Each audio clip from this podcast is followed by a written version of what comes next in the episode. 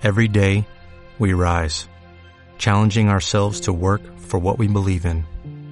At U.S. Border Patrol, protecting our borders is more than a job, it's a calling.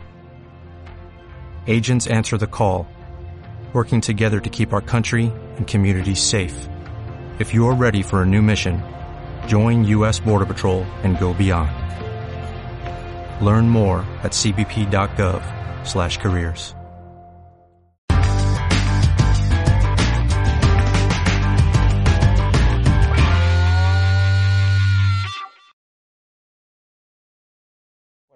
Como decíamos ayer, hoy estamos con César Cervera, que muchos lo conoceréis por su trabajo en ABC, en la sección de historia, licenciado en periodismo y además tiene varios libros, entre ellos Los Borbones y sus locuras, Historia de España sin mitos y tópicos y eh, Superhéroes del Imperio, entre otros libros. Creo que me he dejado uno por ahí. Y hoy justamente, bueno, ¿cómo estás César? ¿Qué tal? Encantado.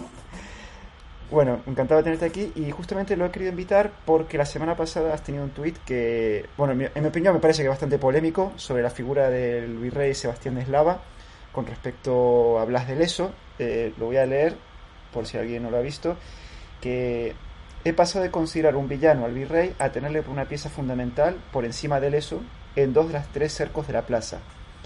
y tengo más a Leso como el obstáculo en la historia, aunque no estemos preparados para asumirlo que la verdad que hoy en día Blas de Leso lo tenemos idealizado, lo tenemos en el altar y prácticamente para el conocimiento popular el, virrey Sebastián Eslava mm, poco menos que el tan malo como Vernon prácticamente. Entonces, peor. bueno, también peor, sí, sí, sí.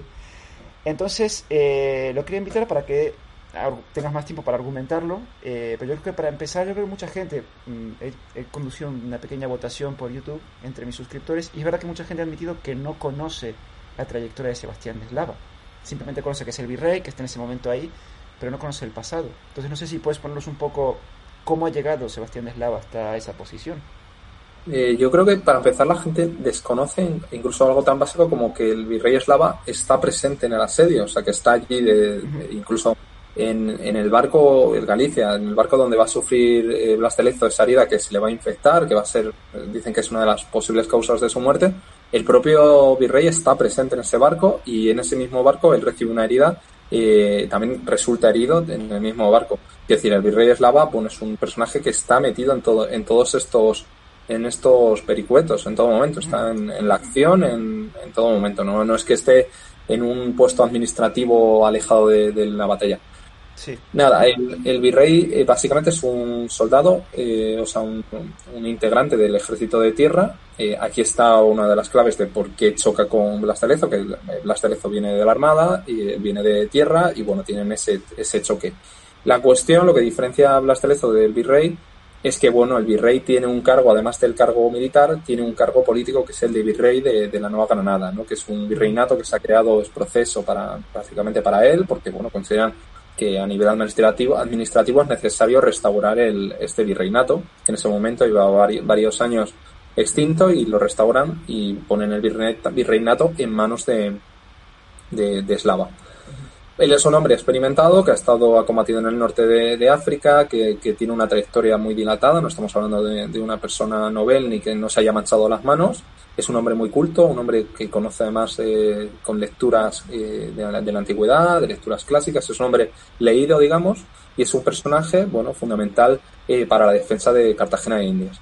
Y digo la, la defensa o las defensas de Cartagena de Indias, porque bueno, a veces se suele simplificar lo que llamamos el asedio de Cartagena de Indias eh, no somos conscientes o no, es muy conocido que eh, consta de tres fases. Realmente los ingleses eh, hacen tres intentonas de tomar Cartagena de Indias en un periodo muy seguido. En el primero es donde va a estar Blas de Lezo, que ha llegado el primero de todos ellos, que llega con, con la armada, ¿no? que está desplegado allí, y bueno, eh, Blas de Lezo arma las primeras defensas como buenamente puede y los ingleses es verdad que no se atreven a lanzar un ataque, pero bueno, hay un primer encontronazo y se plantean hacer un ataque. El segundo asedio es el famoso, es el que conocemos, es en el cual Blas de Lezo y el virrey van a trabajar en sociedad y van a estar, van a repeler un ataque, bueno, salvaje por parte de los británicos con unas cifras eh, de barcos que, bueno, eran muy, muy abrumadoras. Estamos hablando de uno de, los, uno de los mayores combates en cuanto a desigualdad en la historia de la humanidad, ¿no? De realmente, eh, las fuerzas que tenía a disposición suya el virrey eran, era una cuestión anecdótica en comparación con la fuerza invasora de, los británicos. Y una vez que, que, pasa este segundo asedio, todavía habrá un tercer asedio ya cuando, cuando Blas haya fallecido, donde será de nuevo el virrey eslava el que, bueno, pues que sostenga las defensas y evite que la ciudad caiga. Por eso digo que el virrey realmente es protagonista en dos de los tres asedios, mientras que Blas bueno, pues es protagonista también en dos, pero bueno, realmente no realmente tiene grandísimo, mérito, están empatados en, cuanto a mérito.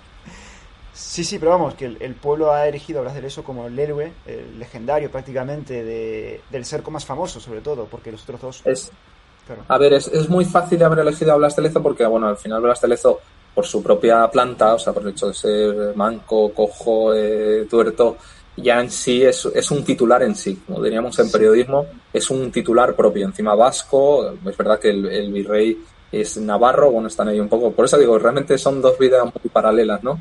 Eh, pero bueno, claro, el titular en sí es un vasco eh, eh, con eh, graves lesiones de, realizadas en, en, servicio, en servicio a España, defiende eh, Cartagena e Indias de, un ataque inglés. El titular está hecho, está, hay que, se compra el personaje automáticamente, el mito está construido. ¿Qué se necesita en todo buen mito? Pues bueno, un villano. Y si es un villano que te ataca desde dentro, añade todavía más dramatismo y más mérito a lo que hace el virrey, a lo que hace Blas de Lezo. Entonces, el hecho de que el, virrey, mientras el pobre Blas está luchando y combatiendo en primera línea, el virrey le está haciendo todo tipo de puñetas, pues agranda todavía más la figura de, de porque además finalmente se va a imponer, y eso, esto es una realidad, se va a imponer el relato eh, del virrey. El virrey va a llevar, eh, el, relato oficial lo va a llevar a, la Corte de Madrid y va a ser el relato del virrey el que se imponga y por eso va a ser, Blas de Lezo, Blas va a ser eh, reclamado en Madrid para que venga a explicar qué ha pasado. realmente es el vencedor en todas estas conspiraciones. Lo que se suele desconocer es que Blas también estaba en esas mismas conspiraciones. Él también estaba intentando hacer llegar su versión de los hechos, su versión de los hechos que va a ser narrada en su diario que es un diario que eh, cualquiera que haya leído el diario de Blas te das cuenta que además de buen militar, de buen marino, era un gran escritor, porque es capaz de trasladarte esa pasión y esa tensión de la batalla. En este diario, eh, él habla de, del virrey eslava en términos muy, muy gruesos y muy, muy negativos, incluso peor de lo que el virrey eslava habla de él. Entonces, bueno, Blas Lezo no era una persona impoluta en ese sentido, ¿no? Él estaba en estas mismas conspiraciones, en estas batallas por imponer el relato al, otro, al otro partido. Sí, entonces, claro, ahí estaba ese, lo que tú dices, ese enfrentamiento entre Armada y Marina, creo que en el artículo también lo, perdón, entre el Ejército de Tierra y la Marina, y que también después se transforma en, como tú comentas ahí, en una batalla política que finalmente llegado hasta hoy en día, ganó Blas de Leso. Por lo que tú dices, por el titular que da, por todo lo que da, y el virrey queda como ese villano, pero realmente si uno se pone a pensar fríamente, al final Blas de Leso respondía ante el virrey. Todas las mediciones que tomó Blas de Leso las tenía que aprobar el virrey, y además que él, como tú has mismo comentado, tiene experiencia militar y habrá también participado en la, en la preparación de la defensa. Claro, lo, lo, lo, que es imposible es contar la defensa de Cartagena de Indias, como se ha hecho constantemente en novelas, en obras de, y que yo también he contribuido, o sea, yo también he escrito artículos de, de historia, sin darme cuenta de que es imposible contar la historia sin la participación del virrey. Quiero decir, es que, es, es, que el virrey estaba dando las órdenes en primera línea y, era el mando superior. Eh, superior. Él es teniente general, igual que lo es eh, Blas de Lezo, o sea, en cuanto a grado militar están en la misma igualdad, pero en cuanto a grado político, el virrey está por encima y era el que daba las órdenes, era el que estaba, el que en última instancia iba a tomar las decisiones. Entonces, claro, atribuir a Blas de Lezo la defensa de, lo que al final llega a ser un asedio terrestre, porque no deja de ser un asedio terrestre. O sea, realmente eh, los barcos no tienen un papel protagonista en el asedio. De hecho, el gran empeño que tiene Blas es, es eh, hundir los barcos, eh, los pocos barcos que tiene, que tiene a su disposición, hundirlos en, la bahía exterior para impedir que, puedan cruzar los barcos.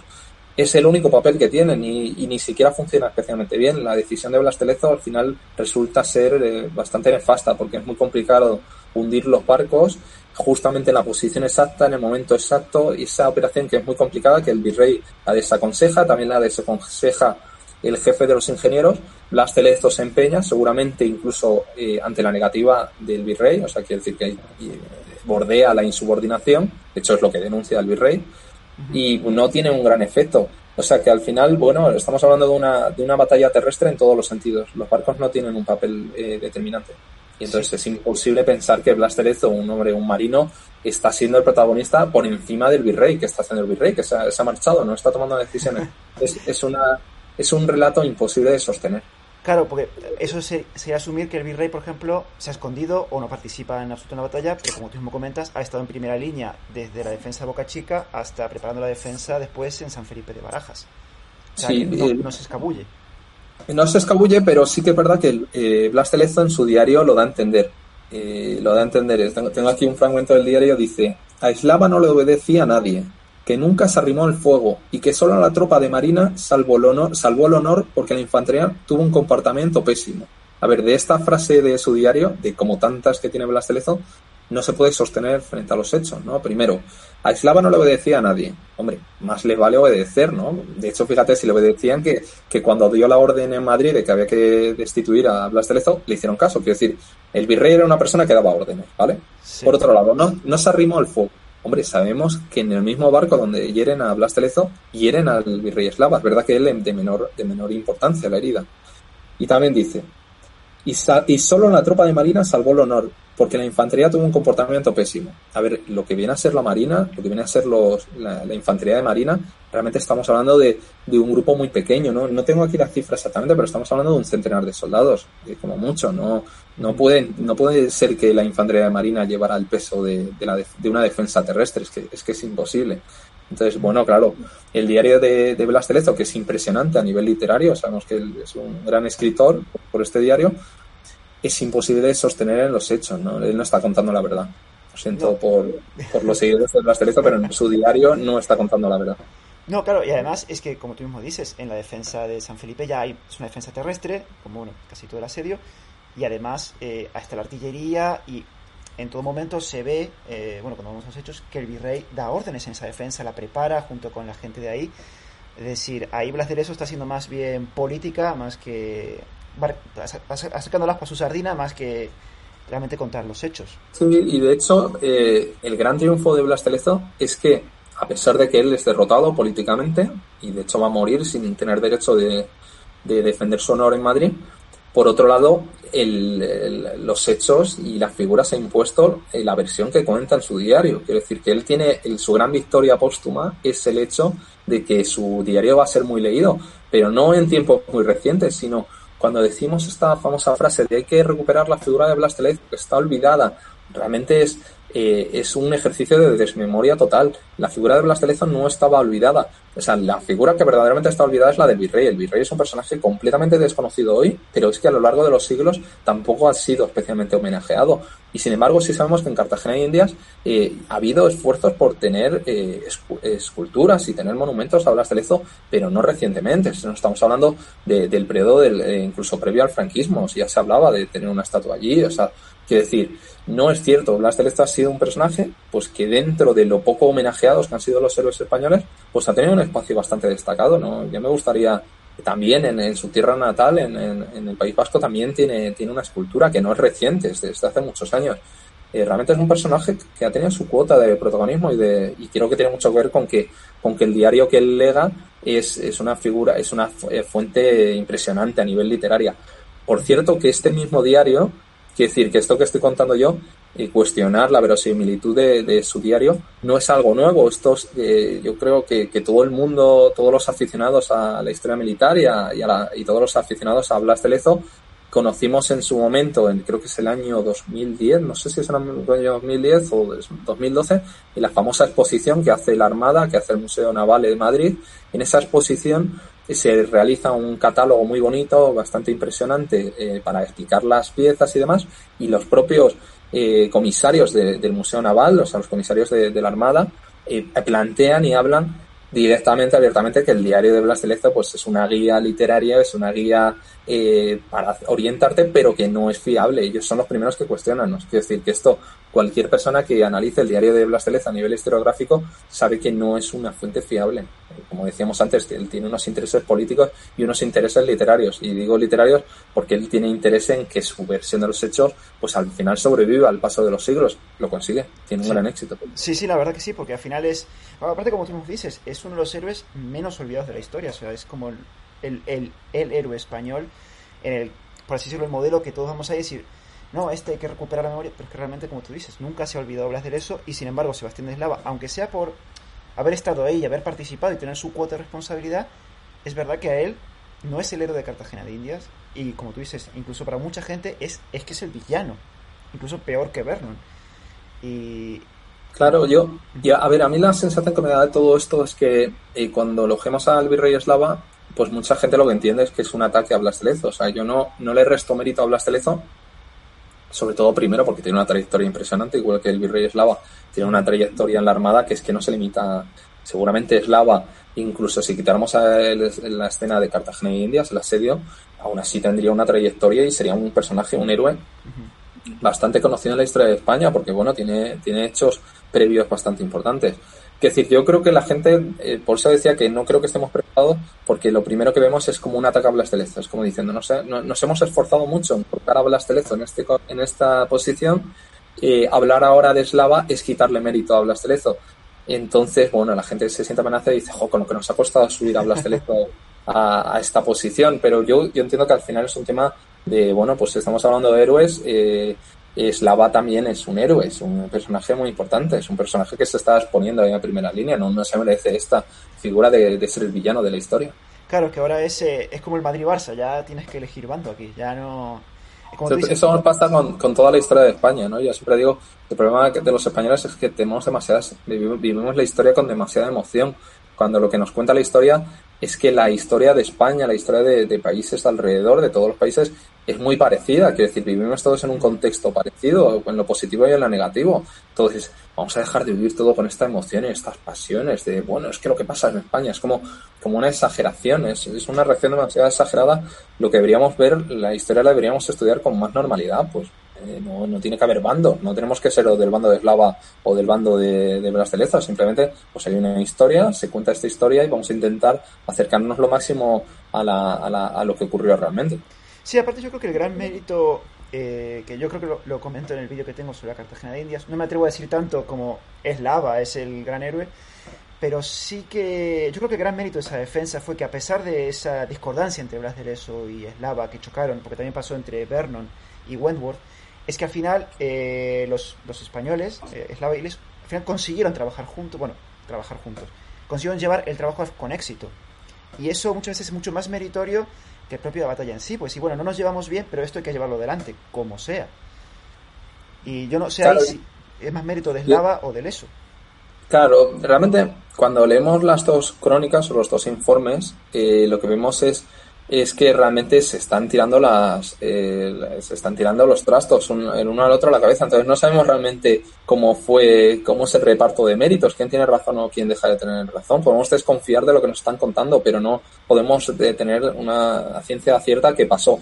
Lo que sí que está claro es que es imposible eh, enfrentarte a una fuerza tan superior como es la de los ingleses, por lo menos en número, mientras te estás pegando con, con tu compañero de armas. Es decir, no puede ser que, que el combate eh, que la rivalidad entre, entre Blas y Virrey fuera tan exagerada. Creo que debió haber momentos de cooperación, si no hubiera sido imposible, vamos. O desde luego, esto le añade todavía muchísimo más mérito a, la defensa. Si estaban a la gresca los españoles, yo no creo que, que hubiera una confrontación real. Lo que creo que es que hubo una discrepancia de opiniones que a Blas en muchos momentos se le acabó marginando de la toma de decisiones, no sé si por esta rivalidad entre el ejército y, la armada, porque al final, bueno, pues Blas de Lezo está encargado de sus barcos. Nadie le puede ordenar, él como él es el superior máximo en esos barcos, pero tampoco eh, él puede imponer su estrategia a alguien en tierra que es, que es un mando superior a él. Claro, bueno, incluso eso hablaría a favor de Slava, porque, como tú dices, si él no ordenaba, pero al final consigue instaurar el orden, decir, mira, Leso, cálmate, acá mando yo, es una forma de imponer el orden y decir, bueno, llevar la defensa adelante. O sea, la base tenía su carácter y no como claro. en el día Sí, yo digo que, que, por eso decía que son dos almas, almas gemelas porque tienen muchas cosas en común. Los dos son norteños, son dos personas con mucha experiencia, con muchas heridas en su cuerpo sirviendo a la monarquía católica. pero además es que los dos sabían, son, son de dos caracteres muy broncos, no son nada amigables, no son personas que tengan un trato fácil y que les guste la conversación, son muy directos. En ese sentido son, es muy claro. El caso de Blas Telezo además se suma eh, que le había tenido problemas de subordinación con, con otros oficiales, siempre había dado siempre un poco, la gresca, es su carácter, es su forma de ser. Eh, y en el caso de Slava, pues igual, es una persona que no le gusta dialogar sobre la toma de decisiones, le gusta dar órdenes y que se cumplan. Punto. Entonces, bueno, pues se fueron al final una colisión de dos caracteres eh, muy fuertes. Sí, pero bueno, al final, como tú dices, la lucha no tiene que haber sido tan, tan importante como tú dices, si no la defensa hubiese sido imposible. sí, es verdad que, que yo comento, por eso decía en el tweet que bueno, yo, a ver, yo creo que, yo he pasado por las mismas fases que, hemos pasado cualquier aficionado a la historia militar. Eh, bueno, pues tú conoces a Blas de Lezo, que no era un personaje tan, eh, hoy en día, mucho más conocido de lo que era hace 20 años, ¿no? Se ha escrito un montón de él y lo primero que haces es que te dejas llevar por el encanto del personaje, por el encanto del mito, por el encanto del episodio que es, que es bueno, pues eh, no se estudia en los, en los colegios españoles, no se estudia, vamos. Entonces, verdad, lo primero que haces es que te sientas, te engatusas a este personaje. Luego, con el tiempo, yo por lo menos descubro la figura del virrey Slava y entonces me empiezo a hacer ciertas preguntas y me planteo cómo puede ser posible que se cuente una historia de Blas de Lezo sin contar con el virrey, con la máximo mando político y militar en esa plaza. Eso me parecía muy complicado. Y conforme vamos haciéndonos, eh, vamos respondiendo a esas preguntas, y creo que es en la fase en la cual estoy, eh, lo que me empiezo a dar cuenta es que el gran mérito de todo esto lo tiene el virrey eslava. Es decir, esto, esto ya sí que es una opinión más eh, personal eh, de mi parte, pero cada vez me, me va engatusando más la idea de que de que Blas de Lezo en muchos sentidos es un obstáculo y no para de, complicar el asedio. Ya digo que no nos podemos fiar de los dos diarios, de los dos informes, porque al final, bueno, pues están intentando desprestigiar el uno al otro. No sabemos si es tan cierto, pero, pero realmente la actitud de Blas de Lezo, por lo menos el planteamiento que él tiene, y nos estamos eh, eh, analizado de forma objetiva, nos damos cuenta que no es, no es acertado y que gracias a que no se siguen sus consejos, lo que él dice en el diario, tiene éxito el, la defensa. Y mira, voy a poner un ejemplo muy, muy claro. Blas de Lezo lo que él plantea es una defensa en estático, una defensa, eh, bueno, pues defendiendo las posiciones, mientras que el virrey y su jefe de ingenieros, eh, el nombre es, es, mítico, pero bueno, lo voy a pronunciar porque es un apellido Carlos de, de Snaups, es, otra de las figuras fundamentales que también se posiciona de parte del virrey y en los informes que le escriben también son a favor del virrey, de la versión del virrey. Bueno, pues él plantea una defensa móvil, ¿no? Que vaya moviéndose la artillería y que vamos, vamos, vayas planteando diferentes posiciones para castigarlo. Sabemos que finalmente una de las razones del éxito de la defensa de Cartagena y India es esta eh, defensa móvil, esta artillería móvil que se va desplazando de un lado para otro. Sabemos que eso es el éxito, que lo que defiende Blas Lezo en su diario no es la clave para tener éxito. También sabemos que Blas de Lezo está, y te lo comentaba antes, está obsesionado con hundir los barcos en la entrada de la bahía, de la bahía exterior. Sabemos que eso no sirve absolutamente para nada y que se lo están advirtiendo, que el virrey le está advirtiendo que no lo haga porque va a ser muy complicado hundirlo exactamente en la posición donde clave justamente entorpezca la entrada de los barcos británicos. Es una operación muy complicada que no se puede hacer bajo el fuego enemigo y en, un momento eh, jugando a contrarreloj.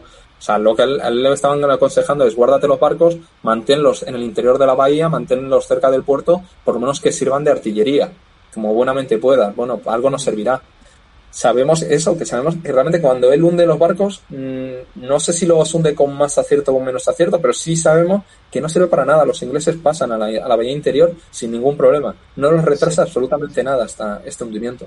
Entonces, por eso digo que considero que Blas de Lezo, eh, las decisiones que él defiende, las decisiones en las cuales él se empeña y que es tenaz y cabezota, no tienen una gran incidencia para, para salvar la plaza. Entonces, realmente por eso yo estoy ya en esta tercera fase que es ya eh, empezar a mirar a Blas esto con ojos de, oye, la estás obstaculizando un poco los esfuerzos por defender la plaza. Y digo que la gente no está preparada para ir esto porque esto ya es un ataque frontal a Blas Lezo y esto ya no es el reparto de méritos, no, no, esto es ya eh, decir directamente que eh, Blas está eh, entorpeciendo el asedio.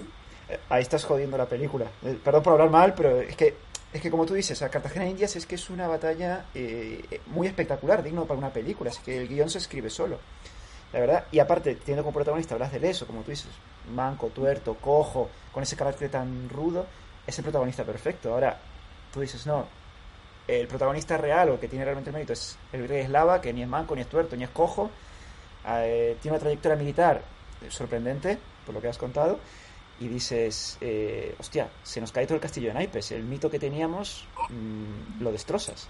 Pero bueno, hay que aceptarlo hay que aceptarlo porque, bueno, realmente es la, lo más cercano a la realidad, lo, de lo que podemos reconstruir de lo que pasó. Ya digo que, como al final hay unas fuentes interesadas en desprestigiar a uno y otro, no nos podemos fiar de ninguno de los dos bandos ni de los tres bandos, porque ya digo que también el jefe de ingenieros hace llegar su versión de los hechos, pero todo hace indicar que, que bueno, que el que está exagerando, el que está diciendo verdaderas eh, bravuconerías, bravuconerías es Blas Yo, por lo menos, leyendo las tres fuentes, eh, del, que del que más te empieza a desconfiar es de Blastelez, porque creo que tiene, que tiene un papel secundario y que no se, y que no se sostiene en esta frase. Ya digo que no, tú no puedes sostener que todo el peso lo lleva la infantería de marina cuando sois cuatro gatos y donde es el, donde estéis desplegados de buena manera en, en, la plaza junto a un montón de soldados de infantería que es, es que no, no, se, no, se, sostienen muchas de las afirmaciones de Blasdelezo por eso yo empiezo a desconfiar tampoco me gustaría que la gente sintiera que bueno pues entonces hay que derribar la, la estatua de Blasdelezo a ver Blasdelezo ya digo tiene una trayectoria intachable impresionante y participa también eh, ya decía antes es que estamos hablando de tres asedios diferentes. El primero que llega a la plaza es Blas de el primero que reordena las defensas es Blas de. Es que Blas de tiene una importancia capital para salvar Cartagena e India. Pero en el evento principal, en el episodio que todos conocemos, ahí eh, vamos a decir que Blas de tiene un papel un poco de boicot. Ah, si, no voy a decir que es el villano, porque entonces caeríamos otra vez en el error de un villano y un héroe, pero realmente, bueno, si queremos un, eh, crear un cuento, pues realmente es Blas el que está pinchando por detrás y intentando fastidiar y salirse con la suya. Sí, vamos a aclararlo de no derribar estatuas porque estamos en una época que ya poco tiempo no, no, No, y aparte lo que tú dices es que Cartagena es verdad que es la batalla espectacular y opaco las dos carreras porque es la batalla, pero realmente Blas de Lezo tiene una carrera militar impresionante, aunque no tuviera Cartagena como tú mismo mencionas. Pero bueno, la, la, la verdad que mm, por eso quería traerte porque es una versión que no estamos acostumbrados a escuchar. Y, y va a costar, y va a costar que se, que se acepte algo parecido a esto. Sí, pero sí que es verdad que a partir de tu tweet he estado viendo, informando, y es verdad que ya hay muchos historiadores que empiezan a inclinar la balanza hacia, hacia Sebastián Eslava. Sí, te, iba a mencionar, porque tengo aquí apuntado, eh, bueno, yo, yo esta historia la conocí sobre todo, a ver, la conocí, ya digo, para empezar yo la conocí por el, por el catálogo que hicieron con la exposición de Blas que es lo que dio de conocer en España recientemente a Blas o sea, su exposición batió récord en el Museo Naval. Eh, quiere decir que no es una publicación marginal. Bueno, pues en esa misma publicación, si la gente se hubiera molestado en abrir la publicación, abrir la, el, catálogo, ya hubiera podido desconfiar perfectamente de la versión de Blas porque los propios comisarios ya dicen, bueno, vamos a poner eh, oye, el diario de Blas no, no es del todo fiable. Hay un interés aquí creado y no es fiable. Es decir, que yo ahí ya empieza mi desconfianza. Pero es cierto que yo el año pasado, en un homenaje al virrey eslava, conocía, es que lo tengo por aquí apuntado, quiénes son los que, los que se dedican a esta asociación. Eh, a ver si, mira, eh, uno de ellos se llama Jesús Dolado, que es uno de los investigadores que más ha trabajado esto, de la asociación Retógenes y él, él ya realmente ha, ha, hecho un informe de todo esto, un librito eh, sobre la carrera y la trayectoria de Virrey Eslava, donde él, bueno, pues lo que plantea es, bueno, vamos a, vamos a por lo menos, no vamos a entrar a desmontar el mito de la cereza porque yo creo que todos somos conscientes de la dificultad que tiene eso y que además se puede ver como algo negativo, ¿no? o como algo, una invasión, un ataque. Pero bueno, vamos a colocar al virrey eslava en la posición que tenga. Vamos a contar qué es lo que hace y deja de hacer en su trayectoria militar y luego en, el, en la defensa de Cartagena e Indias. Entonces yo creo que es muy recomendable si, si podéis, eh, a las personas que estén interesadas en este tema, que busquen este, este libro de la asociación Retógenes y que ya verás que, ya verán que, que bueno, que hay, hay mucha amiga donde, donde buscar. Sí, sí, pues yo lo desconocía, la verdad que lo voy a leer porque en el fondo mm, lo que tú dices es que es una figura, obviamente, que si como tú dices, no hace falta desmontar ni atacar a Blas de Leso, simplemente darle a Slava su justo mérito en esa batalla tan épica en la, en la historia de España, que, como tú dices, no hace falta atacar a uno, ni llamarlo villano, pero bueno, poner a cada uno en su No, no, yo ya, yo ya ahí me he ido ya por las ramas, esto ya, esto ya es, es, más una, es una, a ver, no, villano en ningún caso, ¿no? Pero sí, pero sí que es un sentimiento leyendo, un sentimiento, una impresión ya de, bueno, yo llevo muchos años haciendo divulgación histórica y a veces se te enciende algunos pilotitos de decir, uy, esto es falso, uy, esto sospecha, uy, esto hay que investigarlo más. Y en este caso se me han encendido todas las luces. En los últimos años me he dado cuenta que aquí hay gato encerrado, ¿no? Que algo, algo huele a podrido en Dinamarca. no, pero está bien. O sea, yo incluso eh, eh, ser polémico muchas veces llama la atención. Es decir, para que otras personas vayan sobre esa figura y decir, a ver, ¿por qué dice esto o esto? Obviamente están los que te atacarán eh, directamente, y dicen, no, no puede ser, hacer eso es el héroe. Pero otros, a mí, por ejemplo, me ha llamado mucho la atención esa afirmación, porque es muy, para mí ya te digo, para mí es controvertida. No, porque te ha pasado lo mismo, te ha pasado lo mismo, se te han encendido ciertas luces. Claro, Ciertos pilotillos automáticos que están en el panel central y dice, uy, esto es raro, esto es raro. Sí, sí, sí, porque eh, aparte mm, tengo dos vídeos sobre el de Cartagena de Indias en mi canal y sí que es verdad que he leído un par de libros que hablan de que incluso directamente dicen que el mérito de, las, de ese asedio, el más famoso, es del virrey Eslava, directamente, es del virrey. Blas de Leso, un actor secundario, el virrey es el gran, el protagonista realmente. Y no me ha animado, yo tengo que admitir que no me ha animado, pues decir, hostia, es que, como tú dices, puede parecer un ataque a Blas de Leso y, y joder, es que me, me, me bueno, a ver, a mí, a, mí, a mí siempre me llamó la atención también una cosa que es, bastante curiosa, que bueno, la mayor parte de los libros que se han hecho en los últimos años elogiando a Blas de Lezo y ensalzándolo en novelas, ensayos y tal, y curiosamente, eh, la mayor parte de ellos, la fuente principal que usaban es el informe del virrey eslava, lo cual eh, no, nunca he llegado a entender. Quiero decir, pocos de estos libros mencionan al diario de Blas de Lezo. Ya digo que si muchos leyeran el diario de Blas de Lezo, entenderían a qué me estoy refiriendo cuando digo que es un gran escritor y es un gran. Eh, y que tiene unos intereses creados me, llama muchísimo la atención. O sea, yo te invito a, que busques, si tienes algún libro de, de, Slava, o sea, de, de Blas de Lezo, te sorprenderá que la fuente principal es el, es el, es el informe, es el informe de, Slava. Eh, es, una, es una cuestión bastante curiosa. No sé cómo se ha hecho la transformación, basándose en el informe de Slava, cómo se ha trasladado a Slava rápidamente y se le ha colocado Blas de Lezo en ese lugar. Digo en general, ya digo que también hay libros, hay libros en ese sentido.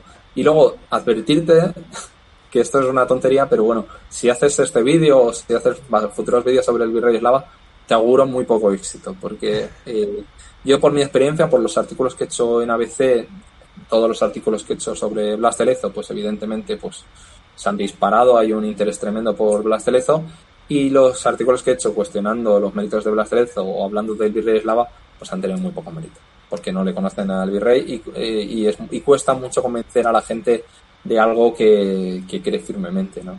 Y, tienes suerte que no hayan ido a buscarte a, quemarte en la hoguera, decir, oh, cabrón, el virrey. No, sí, yo tenía. Bueno, ahora con la curiosidad es que tengo más ganas de hacer un vídeo, aunque no tenga éxito, pero en el fondo, mm, por ser ecuánime, en el sentido de que. Eso, el, virrey, Sí, sí, yo creo que sí. O sea, porque, vale, aunque no sea tan eh, peliculero, como quieramos llamarlo, si el virrey tiene su mérito, hay que reconocérselo. En el fondo, aunque no sea manco, tuerto y cojo y no quede tan poético, pero que tampoco quede como que fue un político funcionario, como por ejemplo puede haber sido el virrey Sobremonte en la defensa de las invasiones inglesas, que prácticamente huyó de la defensa, no tiene ningún mérito.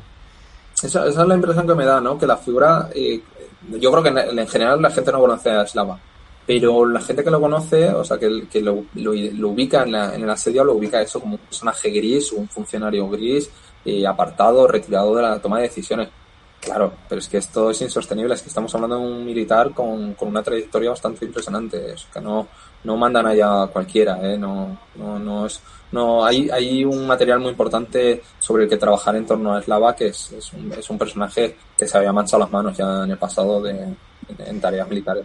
Claro, y aparte tuvo que lidiar con Blas de Leso, o sea que tiene que tener un carácter fuerte eh, seguro, si no... y, y, esto es verdad que lo tengo menos documentado, pero creo que también tiene muchos rifirrafes con la nobleza local o bueno, con las, o los las élites locales.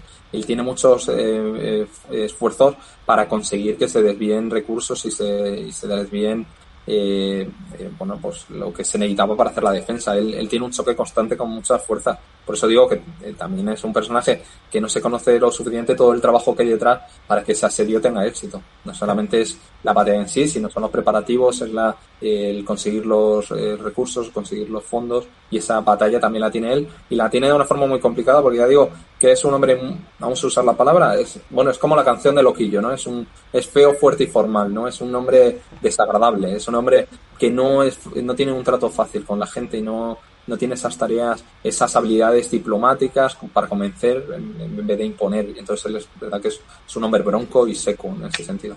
Claro, pero bueno, era necesario era la actitud necesaria para, como tú dices, para lidiar con todas esas fuerzas en un momento crítico que me imagino que no todo el mundo estaba dispuesto a colaborar, estaban más tal vez muchos dispuestos a huir. No hay caso de hacer eso, pero tal vez la nobleza local dice, mira, nosotros nos vamos y que esto ya, y para salvarnos, ¿no? Sí, sí, no, y además que veníamos de varios episodios donde se habían abandonado plazas en el Caribe con una facilidad pasmosa y se habían tomado. Es una, es una de las causas por las cuales Vernon se muestra tan seguro de que va a tomar Cartagena y Indias, porque porque él está tomando plazas sin apenas eh, resistencia, ¿no? Creo que es justamente antes de Cartagena había tomado Portobelo sin apenas dificultad y entonces, bueno, pues la composición que se hace es que se va a ir a encontrar todas estas facilidades en su paso. Eh, lo que plantea Eslava, bueno, pues es una defensa una defensa imposible, no, no era lo previsible. Sí, sí, sí. y la Por favor, por favor. Sí, no, claro, claro. Y yo creo que ahí, como tú mismo dices, o sea, tal vez posiblemente hay más méritos de uno u otro, pero no hay villanos. Y la defensa, tal vez por más méritos del lado o del eso, si quitamos unas de dos figuras, sí que he escuchado muchos historiadores que hablan de que si quitamos las dos figuras, posiblemente la defensa no hubiese podido ser posible. Que cada figura es fundamental en su justa medida y en diferentes fases de, esa resistencia. Como tú dices, la primera ataque de Cartagena India defendió Blas de Leso. Sin él, posiblemente hubiese sido imposible. Y también es verdad que luego está el factor que ya no es puramente militar, sino que es el factor psicológico. Y es verdad que Blas es un motivador nato, es un personaje muy carismático, está, está inyectando moral a, esta defensa. O sea, por eso digo, es muy complicado el reparto de méritos. Si encima están envenenadas las fuentes, todavía más.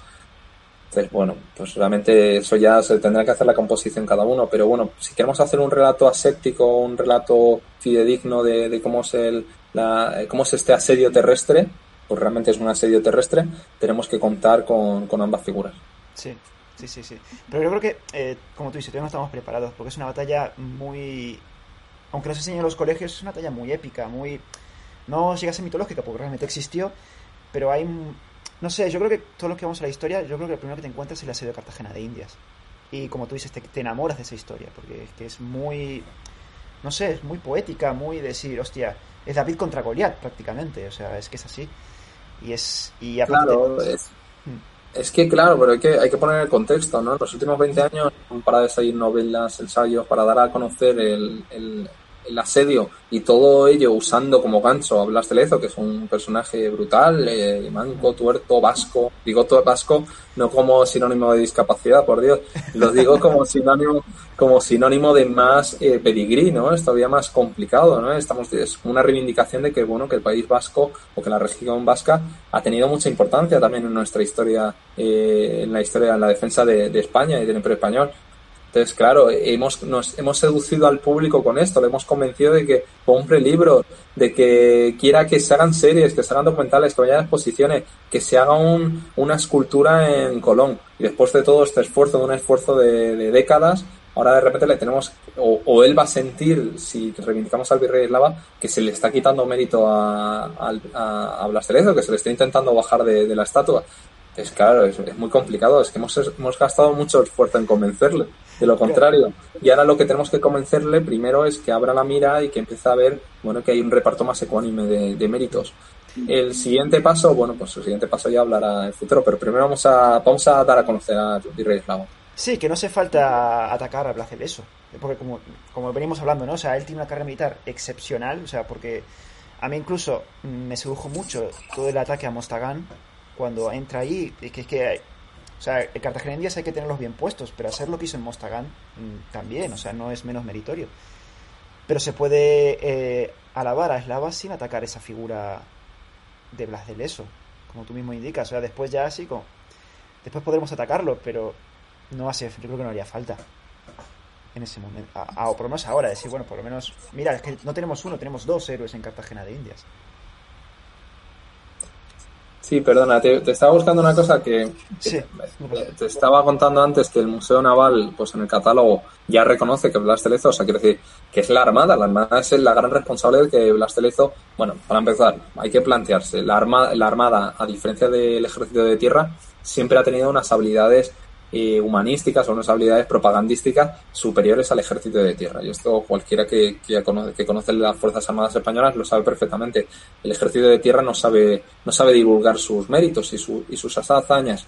Y sin embargo la Armada, a lo mejor por, por este sentido ilustrado que ha tenido, por este sentido muy vinculado bueno, pues a todo tipo de cultura, sí que, eh, sí que ha tenido mayores habilidades para contar, para contar la historia. Eh, la Armada es la responsable de que Blas de Lezo es un personaje que no se haya olvidado a lo largo de la historia. De hecho, nunca ha faltado un barco en la historia de la Armada con, el nombre de Blas de Lezo. Es decir, mm. ese esfuerzo ya se ha hecho, por encima del esfuerzo que haya podido hacer el ejército de tierra. Y sin embargo, eh, la Armada, que es la gran responsable de divulgar el mito de Blas de Lezo y de ensalzarlo, eh, como, ya digo, es el primero que planta la, iba a decir, la sombra de la sospecha o de la duda eh, con, con, este catálogo de 2013. Mira, tengo, tengo aquí un fragmento del catálogo. Dice, en la, en la, famosa exposición de 2013, eh, recuerdo este 2013 que se llama Blas de Lezo, el valor de medio hombre, se podía leer lo siguiente en el catálogo. La victoria sobre los ingleses fue posible gracias a un pequeño contingente de fuerzas comandadas por un grupo de hombres del que Eslava fue la máxima autoridad y por lo tanto debe ser considerado como principal responsable del éxito de la contienda. Esto lo dice la Armada Española. Entonces, en base a esto, cada uno se ha hecho la película que le haya dado la gana sobre el papel de Blas de Lezo. Pero la Armada, la difusora, la, divulgadora del mito de Blas de Lezo, ya reconoce en 2013 que el máximo responsable de la defensa de la plaza es el virrey eslavo. Entonces, a partir de aquí, cada uno que tenga interés en, estudiar bien la, defensa de Cartagena de Indias debe, debe sentarse y replantearse la posición que le ha dado al virrey eslavo. Bueno, la verdad que eso les honra, porque en el fondo ellos, su, por así decirlo, el de su equipo es Blas de eso, no es Lava, y la verdad que les honra. Claro, pero ellos, pero ellos entienden que al final, pues como comentábamos antes, no se trata de equipo, se trata de contar, que decir que esto no va a deslucir la figura de Blas de ni van a retirar sus estatuas, ni, ni va a quitarle mérito. Simplemente, bueno, pues es un mayor honor a la verdad y a la realidad, a la investigación histórica. Sí, sí, sí. sí no, bueno, como tú dices, a partir de ahora cada uno mm, teniendo esto adelante, es decir, cada uno puede tirar para donde quiere. Pero realmente, vamos, no sé, los que nos vean esto, eh, ha servido la película ya, ¿eh? Ya la película es otra cosa. ya no tenemos el protagonista, al manco, tuerto y cojo. Bueno, la, la ha arruinado a la Armada, ¿eh? Ha sido la Armada. bueno, ahora ya van a ir a por ti, porque tú eres el que lo está divulgando. Pero no, la verdad que eh, agradezco que hayas aceptado la invitación porque en el fondo yo creo que es una versión de los hechos mm, que no se conoce. O sea, se conoce Cartagena de Indias y la versión, bueno, conocida Blas de eso como el héroe principal y, principal defensor de la Cartagena.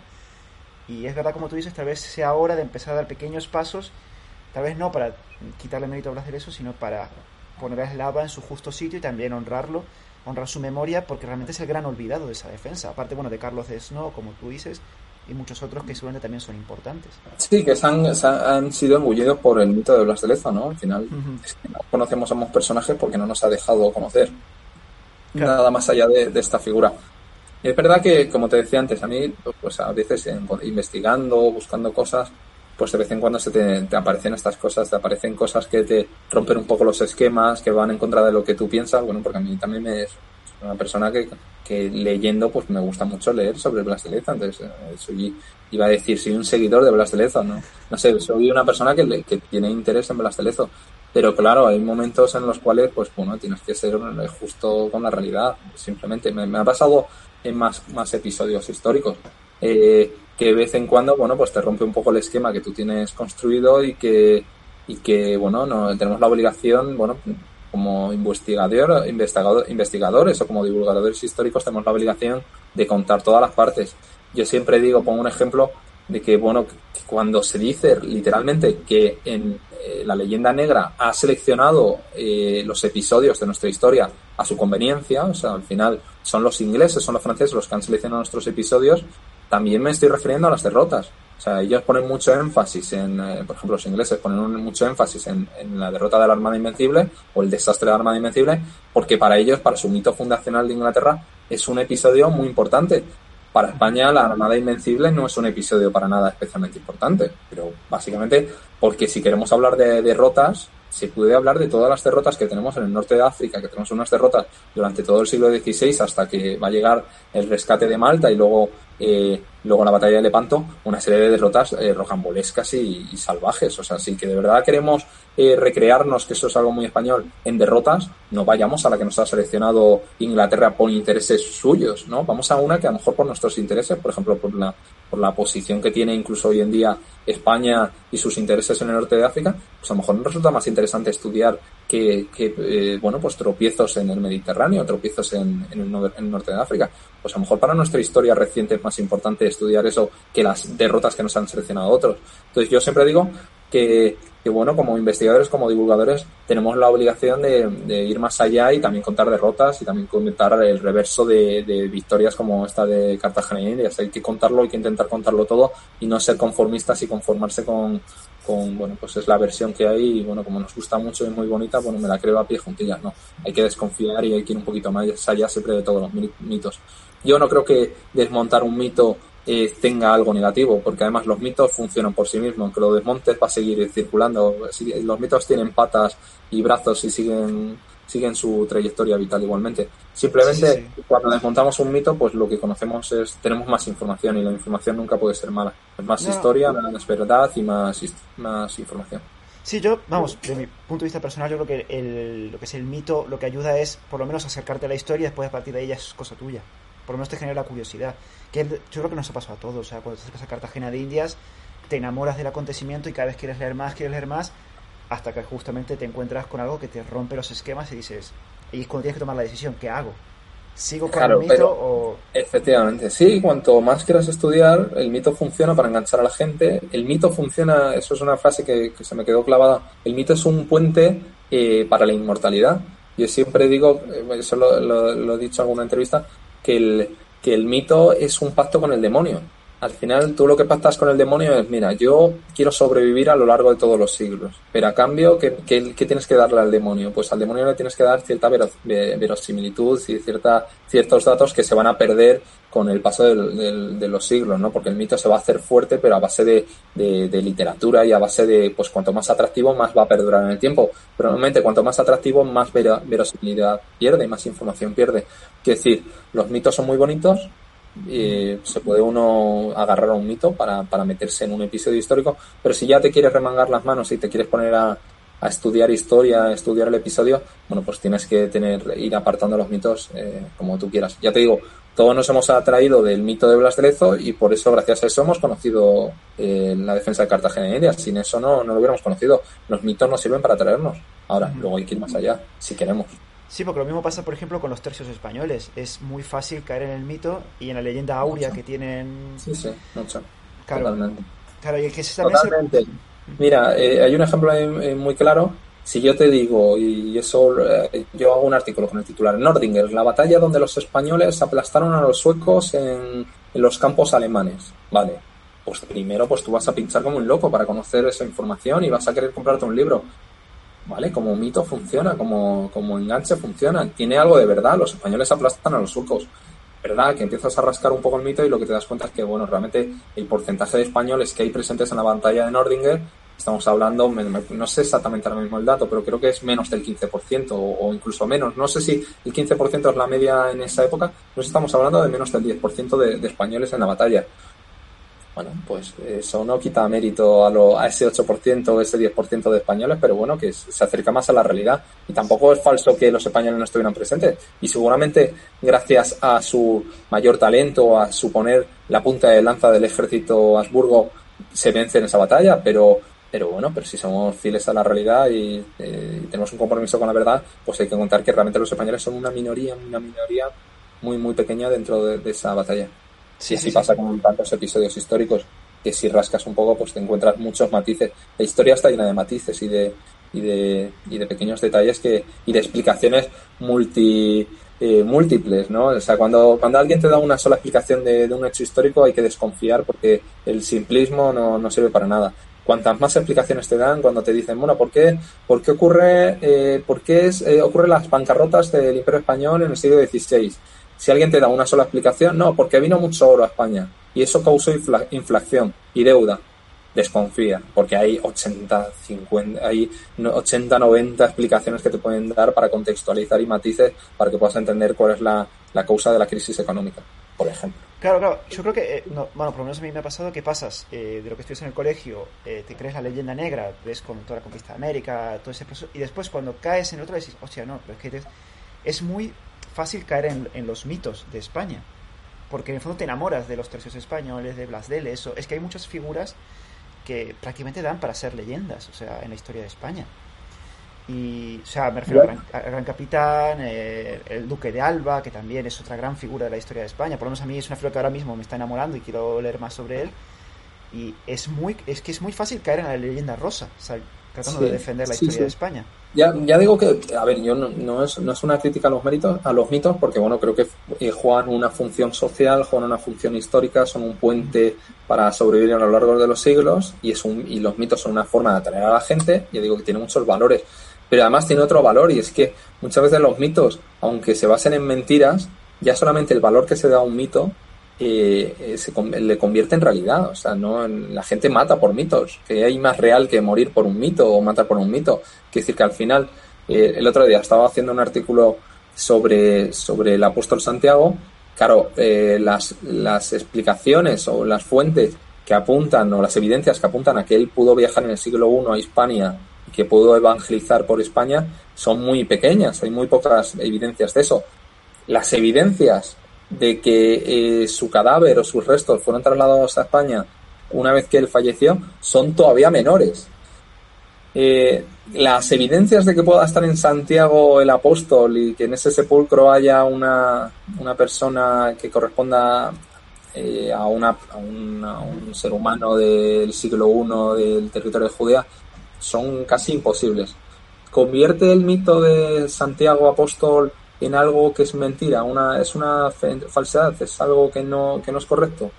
Pues no, porque al cabo de los siglos, como la gente eh, creía en este mito y creía que, Santiago había peregrinado a España y que estaba enterrado en España, bueno, pues la gente ha peregrinado, eso es muy real, eso es, eso es muy palpable, la gente se ha matado, ha gritado Santiago cierra España en nombre de ese santo, de ese apóstol. Es decir, que, que los mitos y tienen incluso un valor muy, muy real, no, no, no nos tenemos que dar en la ficción, o sea, al final, pues eso, los mitos consiguen mover el mundo igualmente. Entonces tampoco se puede, se, se, deben desmontar sin ningún miedo, pero bueno, hay que, hay que, hay que estudiarlos y entender su valor y su y lo valiosos que son. Sí, sí, aparte, bueno, como habíamos comentado antes, es una forma también de acercarse a la historia, decir, bueno, a partir de ahí ya es tu decisión si quieres seguir estudiando, profundizando y desmontarlo tú a nivel personal.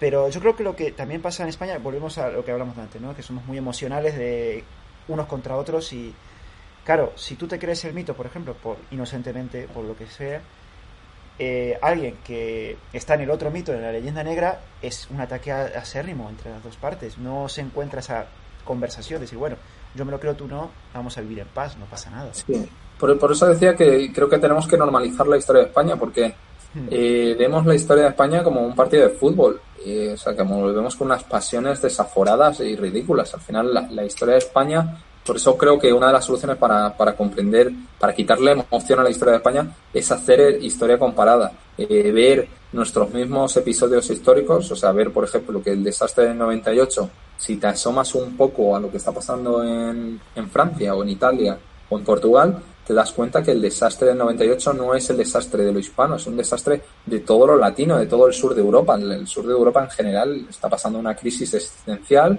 y que, bueno, que es compartida. Entonces, cuando normalicemos eso, cuando normalicemos la historia comparada y nos demos cuenta que nuestra historia no es una cosa excepcional, bueno, pues creo que eso va a empezar a apagar los incendios entre los españoles y va a empezar a tender ciertos puentes, ¿no? Cuando nos demos cuenta que, bueno, como no somos una excepción, bueno, pues nos cabe más opción que llegar al consenso y a decir, a ver, eh, esto es así, porque ha sido también en Francia así, ha sido igual en Italia y en Portugal. Entonces esto es así, punto.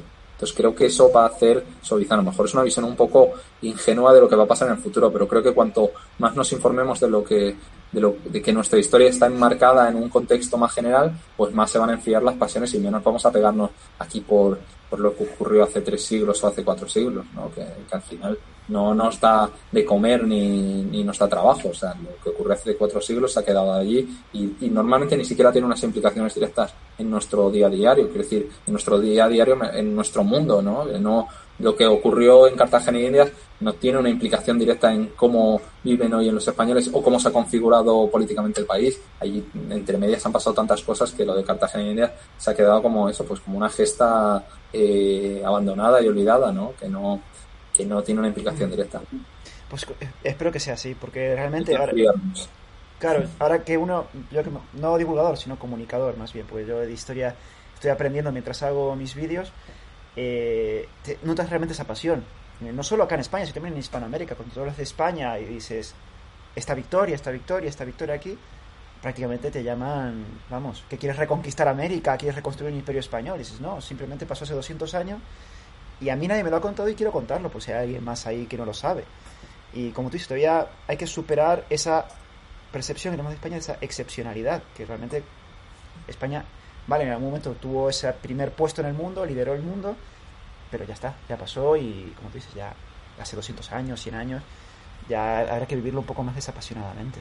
Sí, no, y, además lo que hay que darse cuenta es que España no pasa de estar en el primer puesto del mundo, en el trono, a estar en el, infierno del mundo, que es un poco la visión que tienen muchos, ¿no? Esta visión de la ruina perpetua, de que claro, que pasamos, claro, cuando te dicen, ¿no? ¿Cuándo, ¿Cuándo, se alzó el Imperio Español o la monarquía católica? ¿Cuándo, ¿Cuándo, se configuró? No, pues en la primera mitad del siglo XV. Y preguntas, eh, en, otro contexto, preguntas, oye, ¿cuándo empezó la decadencia del Imperio Español? Dicen, no, cuando se expulsó a los judíos en, el, en 1492. Y dice, joder, pues, pues ¿cuándo duró el imperio? Porque es que me he perdido la franja de tiempo, es que es, es que es imposible. Entonces, lo que hay que ser conscientes es que, bueno, pues como ya digo, haciendo historia comparada nos damos cuenta que todos los imperios no suben y bajan de golpe, sino que tienen periodos progresivos. España en el siglo XVI es un es la, es la, la potencia hegemónica, en el siglo XVII sigue siéndolo en gran parte del siglo XVII. En el siglo XVIII, pues es una potencia, está entre las tres, cuatro potencias del mundo. En el siglo XIX eh, pues evidentemente cae, cae, va cayendo, va, va, cayendo su importancia, pero bueno, sigue siendo una parte, un, país a tener en cuenta en Europa. No es un país tampoco tercermundista. Y eh, pues bueno, pues sí hay episodios de nuestra historia que, que nos arrastran a unas situaciones críticas, como la guerra civil o, o como crisis económica, pero bueno, que son momentos también puntuales de los cuales también nos levantamos rápidamente. Quiere decir que hemos tenido una, nuestra historia es muy lineal en muchos sentidos, como la de todos los países de Europa, llena de altibajos, sí, con algún, alguna caída, alguna subida, pero muy lineal. Y, eso, y esa es la cuestión de que si le quitamos pasión a la historia, es básicamente cuando comprendemos que nuestra historia bueno, pues ha ocurrido de forma lineal, no ha pasado de grandes eh, gestas militares a grandes decadencias y grandes desastres. Hay una estabilidad. Sí, yo tengo una pregunta que es que me lo he encontrado bastante y a gente también lo comenta en Twitter. Es el hecho de decir, eh, debido a parece que estamos en constante decadencia y puede ser eso porque muchos historiadores, no solo del siglo XX, sino del siglo XIX y tal vez anteriores, echan la culpa a los que venían atrás. Es decir, no, es que esto es culpa del anterior, no, es que esto es culpa del anterior y así llegamos prácticamente hasta la expulsión de los judíos. A ver, mira, esto también es opinión mía, pero yo considero que el español tiene una virtud que también ha sido una de sus grandes perdiciones y es este sentido de la autocrítica que es un sentido muy democrático porque es el no me voy a morder la lengua bajo ningún concepto aunque esto suponga eh, bueno pues tirar piedras contra mi propio tejado que es lo que ocurre en, el proceso de la conquista de América no nos encontramos a varios españoles que no se conforman con que España esté ganando prosperidad esté ganando eh, expansión territorial, sino que dice, oye, aparte de esto, tenemos que ser respetuosos con los derechos de los indígenas y tenemos que replantearnos si un pueblo tiene derecho a conquistar a otro, que es un poco los debates que, tienen en, torno a la escuela de Salamanca y en torno a, estos, eh, también estos clérigos que plantean estos debates, estas disputas a lo largo del siglo XVI. Eh, claro, esto hace que, que esa crítica en tiempos de paz es una crítica que es muy constructiva, en tiempos de paz o en tiempos de estabilidad, pero en tiempos de crisis esta crítica se suele convertir en una autocrítica salvaje y muy, muy destructiva. Y entonces creo que esto también ha sido un poco la perdición y esto nos ha arrastrado a, a situaciones, a, a, a, ensañarnos demasiado o recrearnos demasiado con los periodos de crisis. O sea, yo creo que el español le interesa al historiador español y en general a cualquier español interesado por su pasado, tradicionalmente le ha interesado más las crisis que los momentos de, esplendor. Eh, creo, creo que son más conocidas las derrotas españolas que las victorias y, realmente es enumerando unas y otras, bueno, pues realmente pues habrá un 50-50 o seguramente haya incluso más victorias que derrotas nos hemos nos recreamos siempre en eso, nos recreamos en los desastres, nos fascinan los desastres. entonces, bueno, creo que, que, es algo que está muy íntimamente eh, vinculado a nuestro gran sentido de la autocrítica, que ya digo que es, es un sentimiento democrático, es un sentimiento noble, es un sentimiento de querer mejorar, pero que llevado al extremo nos hace eso, pues cavarnos un hoyo y no, no ser capaces de salir de, de, la crítica sin aportar nada positivo, ¿no? Al final, bueno, pues todo se queda en, eso siempre se dice con el tema del desastre del 98. Si esa generación, esto es una frase que, siempre me ha marcado, dice, si es que la generación del 98 eso es mentira. Si Cuba le daba absolutamente igual, si es que cuando se estudian los textos sobre de esa generación, te das cuenta que apenas hay menciones a Cuba. Si es que la situación de Cuba o de Filipinas les importa un bledo. Si ellos ya venían deprimidos de casa. Ellos tenían, estaban en una crisis existencial muy literaria, muy filosófica, pero que no, no estaba vinculada a lo que estaba ocurriendo en Cuba, en Filipinas, de la cual a los españoles les resultaba en general, salvo que tuviera ahí de, intereses económicos o tuviera desplegado, desplegado, a su marido o a familiar, en general al español le daba igual la situación en Cuba. Entonces, eh, al final, esta generación del 98, aparte de que le estaba igual lo de Cuba, es que ellos no tenían ningún interés en aportar una solución para cómo se podía recuperar Cuba o cómo se podía mantener Cuba. No, es que realmente ellos no estaban en la en la disputa de ofrecer una alternativa, ofrecer soluciones, ¿no? Ellos simplemente estaban criticando, punto. Entonces, es la peor versión de la crítica española, que es ya llevada al extremo de no aportar soluciones ni aportar nada positivo. Es que esto, es que este tema da para mucho. Yo ya te tengo aquí una hora y tampoco te quiero secuestrar mucho más. La verdad que es, no, es que es muy interesante, sí, porque hemos pasado del virrey eslava a este, a este tema de. no sé cómo hemos llegado a este tema, pero. sí, sí, pero a mí me parece muy interesante, justamente por lo que tú dices, algo positivo, como puede ser autocrítica, como que dio lugar a todo el tema de las leyes de Indias y todo el tema de la conquista. Tratar de. Bueno, como siempre se que Carlos eh, primero paró la conquista para ver dilucidar esos temas, cómo se convirtió también en nuestra peor arma contra nosotros mismos. ¿No? Sí, yo, yo creo que yo creo que es que ya digo que a mí me parece que es, un sentimiento positivo, es un sentimiento noble el de, la, el de la crítica, o sea, no nos conformamos con, con que estemos ganando dinero, nos, no, queremos ir un poco más allá, queremos hacer las cosas bien. Hombre, evidentemente los conquistadores que estaban en faena, que tenían en los puños, tenían monedas de oro o lingotes de oro, no estaban en ese pensamiento, ¿no? Pero bueno, sí que muchos de los que estaban sobre el terreno, como, como el propio eh, eh, montesinos y como eh, de las casas, bueno, pues ellos sí que repararon rápidamente que ni siquiera bastaba con evangelizar a los indios a toda costa, ¿no? Sino que había que tratarlo como, como un igual y como un súbdito de, la monarquía. Y la monarquía española, desde la corona española, desde España, eh, desde la península, también tenía el mismo sentimiento, que decir, que me parece que es muy positivo esa crítica, esa crítica que se ha ido desarrollando. Es un pronunciado sentimiento democrático. Siempre que se dice a los españoles, de parte de la leyenda negra, se nos, le presenta como un pueblo atrasado también en lo democrático. La realidad es que nosotros tenemos una tradición democrática, por lo menos en lo cotidiano, bastante más avanzada que otros países. Por ejemplo, yo estoy pensando en el Reino Unido. El Reino Unido lo que tiene es una capacidad eh, salvaje o sobrenatural, digamos, de tragarse fragmentos de su historia eh, y olvidarlas completamente. O sea, eh, eh, guardarlos debajo de la alfombra y decir, bueno, que esto no ha pasado. Sí, hombre, no, no les cuesta reconocerlo. Vale, sí, nosotros hemos estado en la India, hemos actuado así en la India. Pero bueno, eso hace mucho. Entonces cogen el episodio, lo meten debajo, lo tapan la alfombra y siguen con su vida. O tiene una gran capacidad, seguramente muy afilada gracias a siglos marginando, por ejemplo, a minorías, ¿no? Porque siempre decimos, no, es que los españoles expulsaron a los judíos de España y a los moriscos. Bueno, los españoles los expulsaron de forma pública.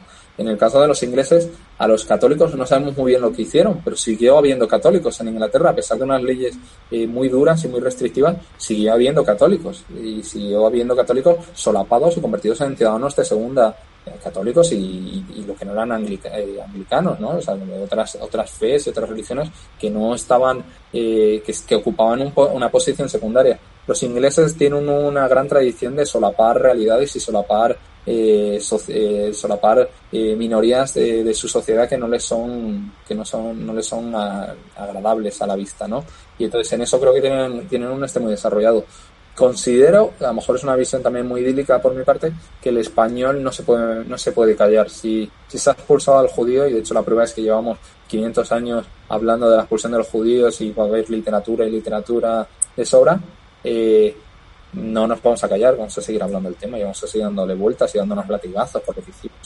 No se nos olvida, los españoles no tenemos esa capacidad como los ingleses de, de guardar las cosas debajo de la alfombra y seguir como si nada. No, pero yo creo que eso está bien, o sea, pero tampoco sobreexagerarlo. O sea, sí es sano, sí, sí, pero tampoco llevarlo... A nivel de, de, psicoanálisis, es así.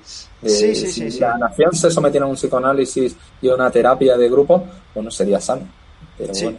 Sí, pero yo creo que si lo llevamos al extremo, como tú dices, es que a veces hasta, hasta ya nos fustigamos con el tema de lo que hemos hecho mal. Y decir, bueno. Sí, y sin aportar nada positivo y sin aportar eh, opciones alternativas, ¿no? Porque bueno, si a ti te parece que lo de lo de Cuba se está haciendo mal, bueno, pues aporta aporta una solución. Es verdad que en defensa de, de algunos de ellos, de los regeneralistas, eh, bueno, por ejemplo, en el caso de Joaquín Costa, él lo que planteaba, por ejemplo, bueno, pues centrarse en un imperio africano que bueno, que realmente ha sido muy elogiado por sus sus socios, sus eh, eh, bueno, por su ideario, lo que él plantea, bueno, también lo de plantearse un imperio colonial africano e insistir más allí, ya hemos visto que no era la mejor idea, ¿no? Lo estamos viendo que al final la, el eco que dejan los, las naciones coloniales eh, europeas en, en África no es un legado del que estar orgulloso. Entonces, bueno, incluso lo que estaban aportando, las pocas posibilidades o las pocas alternativas que aportan ellos, tampoco es que sean brillantes. Entonces, eh, si tú haces una crítica,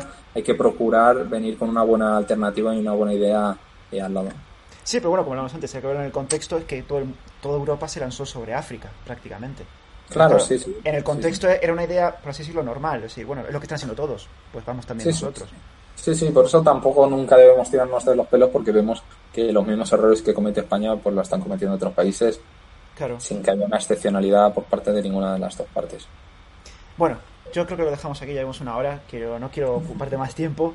Eh, te invitaré para la próxima vez porque la verdad es que me ha sido muy interesante y que quisiera saber todas esas cosas que tú te has encontrado, que has dicho, hostia, esto me ha roto todos mis conocimientos de la historia de España. Y me apuntaré unos cuantos, sí. Sí, sí, porque la verdad que tiene que ser muy interesante porque en el fondo muchas veces uno cree que está seguro de un, de un hecho y decir, hostia, y este detalle. Y al A ver, yo te, yo, te, yo te confieso que, claro, a mí esto me obliga, pero yo, al final mi trabajo está muy volcado en, en la web. Y la web lo bueno que tiene es que poder corregir algunos artículos y poder modificarlos. A mí algunos descubrimientos me han obligado a tener que ir a artículos del año de la pera, restaurarlos, eh, matizarlos, cambiarlos. En eso no, a mí no se me han caído los anillos eh, haciendo esas cosas porque entiendo que, o sea, a mí lo que me duele es que hay un artículo mío en internet donde que yo sepa conscientemente de que contiene errores y que contiene imprecisiones. Entonces no se nos puede quedar a ninguno el anillo en rectificar, en darnos cuenta que la historia es una constante revisión que yo no tenía ni idea del virrey eslavo hace tres años que es, Claro. es un descubrimiento muy recientemente reciente también para mí entonces tenemos que exigirnos siempre eh, no conformarnos con, con una versión inamovible de los hechos como si eso ya no fuera a modificarse nunca más. Pues fíjate que, que se modifica. Muchas veces ni siquiera es una revelación arqueológica un hecho documental que de repente aparece en un, doc- eh, un documento que nadie conocía. No, no, si es que son las pruebas que tenemos delante de nuestro, que nos hemos dejado llevar por el torbellino de una de las versiones y que hemos solapado la otra versión.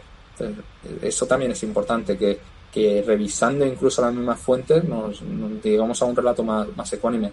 Mira, otro ejemplo eh, que para mí es muy claro es la visión de la guerra de, de Flandes, que yo siempre, pues siempre que he hablado de la guerra de Flandes, pues he hablado en términos de una rebelión aplastada, eh, aplastada por la monarquía católica, o sea, por, la- por Felipe II. Realmente, cuanto más leo de, de la, de la guerra de Flandes, más creo que se necesita cuanto antes un libro de, de historia de profunda y, y sólido que empieza a plantear eso como la guerra civil que es, donde realmente había más holandeses, eh, muchos combates, había más holandeses sirviendo ah, en el bando de Felipe II que en el bando de los, de los supuestos holandeses y de los, de los supuestos rebeldes. Y entonces eso rompe totalmente los esquemas. Estamos hablando de una guerra entre holandeses y holandeses, entre belgas y belgas. Donde los españoles somos una pequeña minoría, donde no estamos aplastando absolutamente nada, ¿no? sino que estamos tomando parte en una guerra civil con tintes religiosos y tintes políticos, claro. Claro, es que eso, eso, bueno, creo que nos ha pasado a todos. Porque es que realmente la guerra de Flandes es una guerra también propagandística. Que la guerra propagandística justamente la ganó eh, los, por así decirlo, Guillermo de Orange. Que Claro, también tiene, tiene muchas capas que hay que retirar y, y resulta Claro. todavía más complicado. La primera capa es la capa nacionalista. Claro, ¿cómo van a aceptar los holandeses que estaban luchando contra otros holandeses. Es que les rompe, no, no es que les rompa el mito fundacional, es que les rompe su propio himno. O sea, es que tendría que buscar otro himno si asumen eso. Por eso también creo que los, los mitos funcionan por sí mismos. Ni, aunque tú desmontes un mito, va a seguir funcionando. El himno no van a modificarlo, porque bueno, el himno eh, eh, holandeses, holandeses de muchas generaciones llevan dejándose matar por ese himno hace muchísimo tiempo y por ese relato, ese mito fundacional. Esa historia ya existe, ya es real, es palpable. Entonces, bueno, realmente no tenemos tener que miedo, no tenemos que tener miedo a desmontar los mitos porque, porque funcionan por sí mismos y van a seguir andando. Sí, sí, sí. No, y aparte es que ellos nunca van a aceptarlo. O sea, es porque, como tú dices, al final es. Si no es un mito fundacional, es muy cercano a su mito fundacional. Ellos nacen porque se independizaron de España, pero realmente lo que tú dices fue una guerra civil atroz.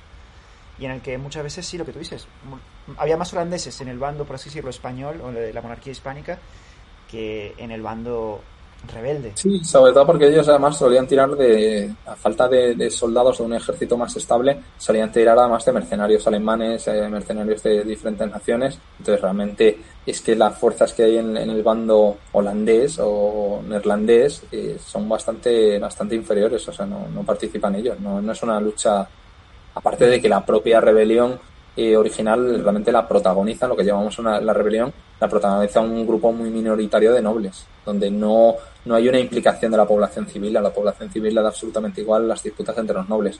Que por cierto, y perdona, ya me ya es el último salto que hago, lo mismo ocurre con las guerras de emancipación americanas de, ocurre lo mismo. Realmente la población civil y los propios indígenas le está absolutamente igual las razones por las cuales se está pegando ese grupo minoritario. De hecho, las batallas en, las guerras de emancipación, las batallas, eh, si revisa, cualquiera que revise la fuente, se da cuenta que son batallas muy minoritarias, o sea, enfrentan a muy pocos soldados, porque España es capaz de desplazar a muy pocos soldados allí y los que están allí eh, realmente también son, eh, son capaces de levantar a muy pocos soldados.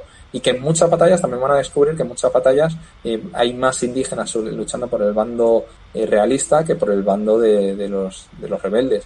Entonces, bueno, todas estas cosas te rompen un poco los esquemas. Otro ejemplo que también está muy vinculado a esto, la guerra de Cuba. Más españoles, eh, más españoles luchando, eh, más españoles, cuando digo españoles me estoy refiriendo a españoles americanos, a más cubanos luchando, más criollos luchando con el bando realista que con el bando de los, de los revolucionarios, que realmente es un bando además con una, un apoyo muy, muy minoritario y muy concentrado en zonas rurales. Y realmente que Cuba no estaba interesada en la independencia. Lo, que es Cuba, la población mayoritaria, no estaba interesada en la independencia, ni estaba luchando por la independencia de los españoles. Tía, y ya has roto todos los esquemas, ¿eh? O sea, has tocado... Pero vamos, esto es un tema de, esto es un tema de matemáticas, ¿eh? O sea, es, es hacer el cálculo de cuántos rebeldes hay, eh, criollos, porque dentro de esos rebeldes de, los revolucionarios cubanos, gran parte de ellos son eh, antiguos esclavos, o sea que son gente que además tiene una connotación, no está haciendo esa guerra por una cuestión nacionalista o una, una cuestión de identidad, lo está haciendo por, una necesidad económica, porque les han dado, eh, les, les han liberado, a los esclavos se los han liberado, pero no les han dado una alternativa económica y entonces se unen a esta lucha donde hay un grupo muy minoritario de criollos que sí que luchan por un tema de identidad y de independencia y consiguen eh, para ello atraerse a bueno pues a la población esclava que acaba de ser liberada y a pues, pequeños fragmentos de la población. Ya digo que la gran parte de la población cubana estaba a favor de España y sirvió en las tropas eh, de España. Cuando digo España es que es muy confuso porque siempre se dice los españoles americanos de esa época, españoles americanos, españoles peninsulares, todos son españoles. Sí, sí, sí, sí, sí. Sí, pues esto, esto da para, para traerte otra vez y charlar, porque en el fondo es que has tocado yo creo que tres puntos de la historia de España que son realmente mitos fundacionales posiblemente de otras naciones. O sea, en América, Cuba, eh, la guerra de Flandes, y, y, en el fondo siempre ahí en esos los españoles quedan como los malos, eh, como los que nadie apoyaba, y al final... Ese es, justamente el problema cuando la gente pregunta, ¿no? ¿Y la leyenda negra cuánto tiempo va a durar? Bueno, la primera pregunta que hace la gente es, ¿pero la leyenda negra sigue vigente? Y la respuesta es, sigue muy vigente porque mientras exista el nacionalismo de muchos países, mientras existan naciones que necesitan un relato nacionalista como Holanda, como Inglaterra, como la propia Francia, como la propia Alemania, propia Italia. Es que estamos hablando de que son países que tienen a España como el enemigo fundacional en muchos casos. O sea, es que Alemania necesita a Carlos V y, al, y, su enfrentamiento con Lutero y su enfrentamiento contra el Papa y su enfrentamiento contra los católicos que apoyaban al Papa, es decir, contra los españoles, lo necesita para sostener el relato, el mito fundacional de, Alemania. Pero es que lo necesitan los ingleses. Eh, con su armada invencible. Es que lo necesitan eh, los franceses, porque los franceses al final cuando consiguen eh, bueno elevar a los Borbones también tienen ese enfrentamiento donde se inmiscuye Felipe II y es también un golpe en la mesa de independencia, de no, no, preferimos a un candidato que no sea católico, que ya se convertirá al catolicismo, que un candidato propuesto por una nación extranjera como es España. Es que también en Cuba lo estamos viendo. El mito fundacional es el levantamiento contra los españoles, toda, toda Sudamérica, por, por, por supuesto todo el mundo tiene a los españoles en su mito fundacional y entonces lo necesita, lo necesita porque si no se le viene abajo su mito fundacional. Entonces es tan complicado ponernos ahora los españoles a desmitificar todos los mitos fundacionales de, Europa, es, complicadísimo. es una batalla, una batalla de gigantes. Sí, no, y aparte que en esas otras naciones, por mucho que uno trabaje y dice, mira, aquí están todas las pruebas, no lo van a aceptar. Claro, no, estamos viéndonos en términos nacionalistas, además, que no, no tienen que ver con la historia.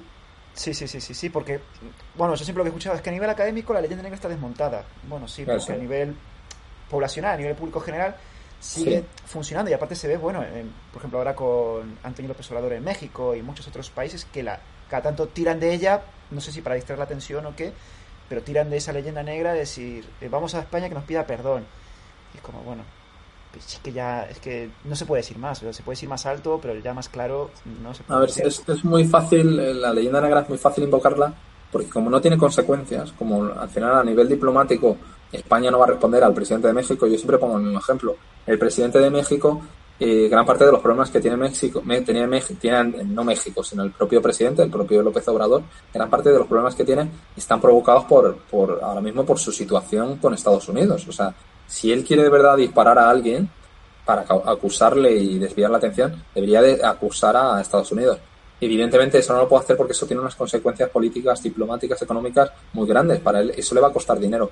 Pero sabe que disparar a España para él va a ser un beneficio porque va a desviar la atención, eh, va a volver a animar a un electorado que se anima con esta idea de atacar al viejo imperio español y además todo le va a salir muy barato porque España no va a elevar una queja diplomática, no va a reparar, no va, a retirar al embajador, desde España no va a haber una presión popular, porque los españoles en general, eh, pues lo que solemos hacer es agachar la cabeza y decir, bueno, es que, a ver, no sé si hay que pedir perdón, pero bueno, poco nos falta, porque bueno, tenemos ese sentimiento de culpa, ¿no? Esa imposición de la leyenda negra, esa, esa asunción de que, bueno, como somos muy malos, somos muy fanáticos, tenemos que pedir perdón como, como sea. Entonces, claro, es que sale muy barato hacer estos ataques. O sea, ya no es que los españoles nos vayamos a lanzar por el mundo, un país pequeñito como es España, relativamente pequeño, a desmontar mitos fundacionales de otros países. No, es que además el resto de países eh, tienen muy fácil eh, usar la leyenda negra para sus propósitos. Ya es que les viene muy bien. Entonces, ¿para qué van a renunciar esta leyenda negra ellos? Ellos sí que no, bajo ningún concepto. No, no, claro, ellos no. Claro, es que, aparte de eso, como tú dices, es, es que si la parte se les sale barato, o sea, es como tampoco es como tú dices tampoco como si ir hasta allí con el morrión la pica otra vez y decir no che esto no es esto no es eh, verdad pero es verdad que te da cierta rabia porque decís hostia es que no eran los malos es que era uno más un jugador más en ese movimiento diplomático político en cada momento y no especialmente malo ni especialmente bueno es que era el que era y tenía que defender sus intereses sí por, eso digo que la, leyenda negra pues, es muy complicada y por eso creo que tiene esa vigencia y tendrá y la seguirá teniendo durante muchos durante muchos siglos. Digo muchos siglos porque creo que al final eh, toda la historia se acaba poniendo, acaba contextualizando y poniendo en su lugar cada, cada cuestión. Entonces creo que al final la única solución que tiene la, leyenda negra, la única forma de montarla es el paso de los siglos y que el mundo termine viendo o los herederos de este imperio español terminen viendo eh, al imperio español y su historia como nosotros vemos al imperio romano, ¿no? Con, todas las faenas, todas las fechorías que causaron en la península ibérica bueno, pues eso no quita que al final eh, nosotros nos quedamos con lo positivo que nos dejaron los romanos y nadie se acuerda de las fechorías porque bueno, no, queda ni huella de ese recordatorio, no suena como, no suena cifras, ¿no? Y los romanos llegaron a la península y arrasaron y mataron no sé cuántos, eso ya nos da igual, dentro de, habiendo pasado tantos siglos y tantos siglos nos da igual.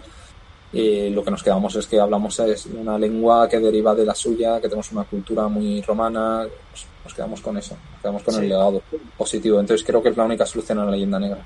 Sí, esperemos, esperemos, sí. Tal vez nosotros no lo veamos, pero sí que esperemos que sea, que sea así. Justamente que, bueno, elogiar lo bueno y sin, bueno, olvidar, decir, sin negarlo por lo menos, lo malo. Es decir, las dos cosas están ahí y no es un relato maniqueo de buenos y malos, simplemente, bueno, se han hecho cosas bien y otras que, bueno, pues no tan bien, pero están ahí. O sea, no, no es tan algo tan terrible. Y como tú dices, ya pasó hace 500 años. Es que no, es que como tú has dicho al principio, es que son cosas que hoy en día no nos afectan. O el impacto que tiene nuestra vida actual tiene su impacto, pero tal vez no tanto como uno cree. Pero bueno, eh, lo dejamos aquí. Yo ya no te quiero retener mucho más. Eh, nada, muchísimas Sí, gracias. Porque por- no, me, porque no me queda batería, sobre todo. No, no pasa- eh, muchísimas gracias por venir. Seguramente te, volveré- te volveré a invitar para que nos cuentes más, más cosas, porque la verdad que es Bueno, muy interesante. Y nada, muchísimas gracias y hasta la próxima. Un abrazo. Un abrazo, hasta luego.